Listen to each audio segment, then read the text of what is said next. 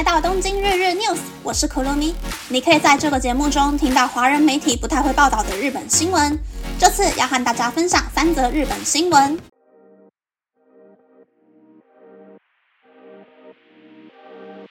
第一则新闻是日本首相岸田文雄。昨天在官邸召开的男女共同参加会议里，宣布东京证券上市公司在二零三零年前女性董事的比例要超过百分之三十的目标。这是为了增加女性的薪资水平，以及鼓励女性经济自主，消除三十岁过后女性平均薪资一路下滑到谷底的现象，并借此改善女性被家暴后可以和公司的同事或朋友等等家庭关系以外的人求助的机会。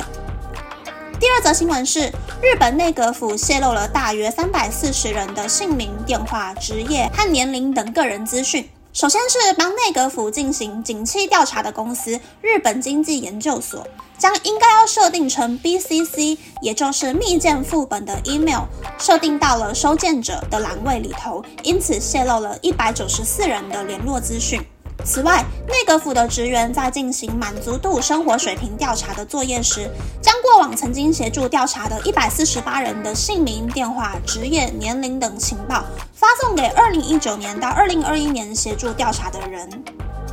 第三则新闻是，广岛大学和知名美乃滋制造商 Q B 找到了用基因编辑技术培养出不会制造含有让人容易出现过敏反应的卵类黏蛋白的母鸡的方法。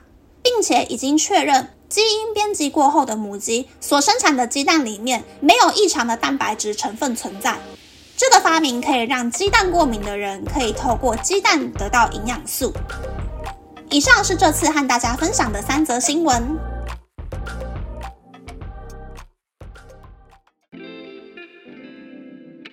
第一则新闻是提升女性董事比例的新闻。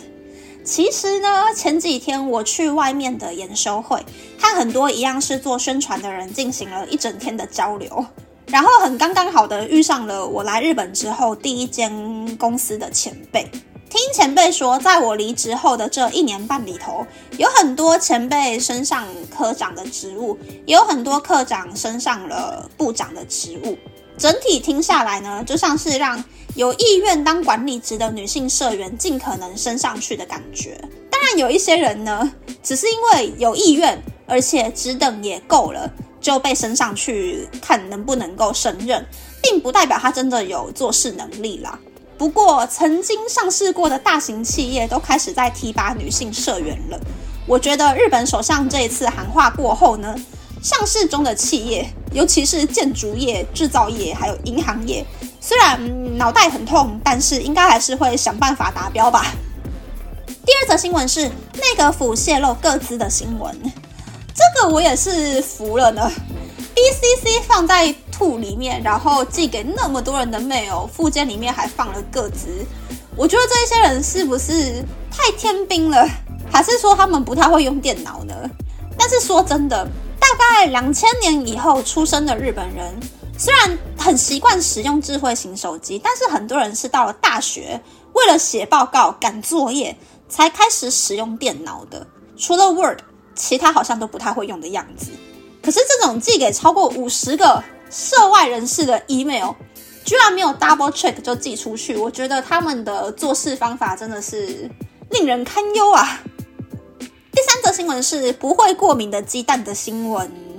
真不愧是 Q B。我自己买的美奶滋就是 Q B 家的卡路里整半的版本，他们家真的是光是一个美奶滋就可以搞出很多很多花样。我觉得不久的将来应该就可以看到不会过敏的美奶滋上市吧。这个技术真的是还蛮厉害的，以后搞不好会慢慢的出现不会过敏的牛肉、不会过敏的花生、不会过敏的蛤蜊吧，就是看大家敢不敢吃了。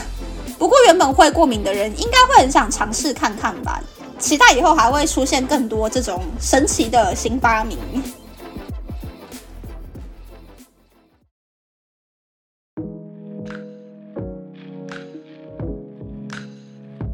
接下来想和大家分享，明天就是日本的黄金周啦！我也不免俗的请了两天有薪假，凑了一个九连休。于是乎，如此这般，明天我就要回台湾啦！暌违四年，终于可以回台湾啦！这次回去呢，你就可以吃到真正的台湾料理了。好想要吃臭豆腐、咸猪肉、姜丝炒大肠、交流道边的小笼包、市场边的炸鸡腿便当、二十四小时无休的芒果冰，还有麦当劳的炸鸡啊，每个都好想吃啊！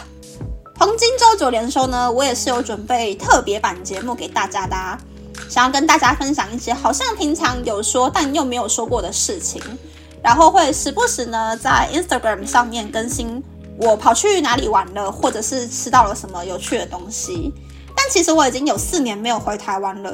有点搞不懂现在到底什么东西比较受欢迎。如果有人想要推荐鄙人在下这一次回去台湾一定要试试看的新玩意儿，可以在 Instagram 私讯告诉我哟。